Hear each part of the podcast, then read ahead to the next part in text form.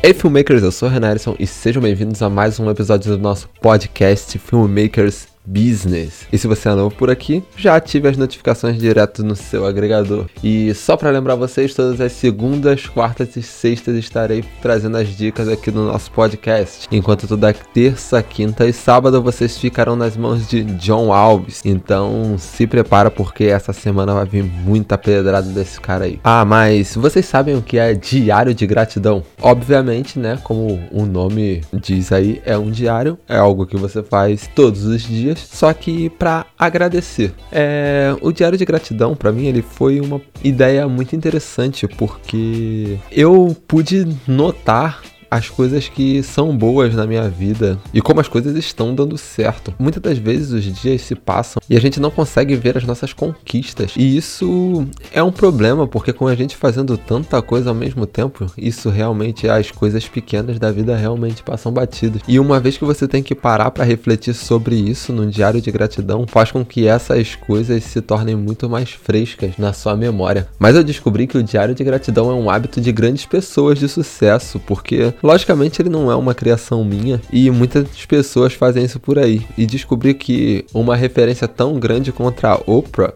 exercita também essa dinâmica de ter um diário de gratidão. Eu acredito que realmente possa funcionar para a grande maioria das pessoas.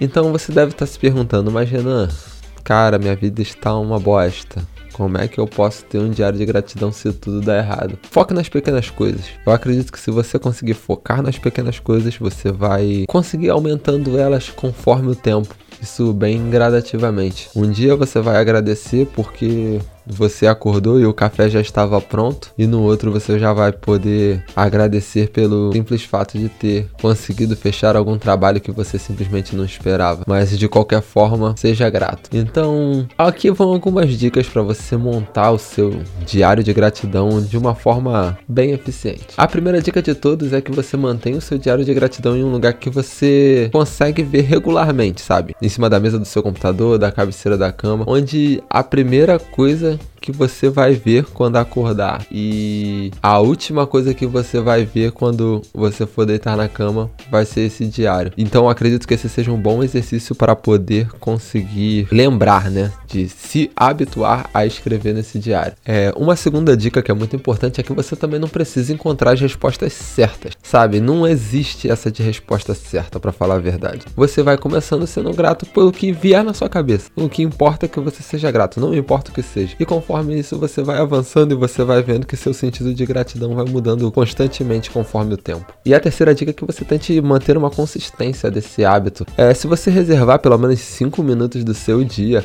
mas cravado exatamente aquele horário durante 5 minutos, você pode parar, relaxar, meditar e pensar exatamente sobre o que você é grato e assim escrever no seu diário de gratidão. Isso pode ser um exercício que pode até limpar a sua mente para você poder dormir melhor, para você poder exercer determinada função dependendo do, do que você faz. Mas então, você tá pronto para ter o seu diário de gratidão? Cara, começa hoje mesmo já. É assim que você tiver um tempo já comece a pensar sobre o que você é grato. Se você não tem papel e caneta em mãos, comece com o telefone. Mas é importante também que você providencie é, um papel e uma caneta, até mesmo para poder te tirar dessa dinâmica de trabalho, né? Porque hoje muitas das pessoas, como eu, elas trabalham constantemente com o telefone. Então, nesse período de exercício de gratidão, tente se desconectar de tudo que você faz e foque somente nesse objetivo objetivo. Mas então, galera, esse foi o nosso podcast Filmmakers Business. Eu sou Renan Erison e sinta-se à vontade de me seguir no Instagram, arroba Renan Erison. E se você me marcar que está escutando esse podcast, pode ter certeza que eu recompartilharei. Então nos vemos no próximo episódio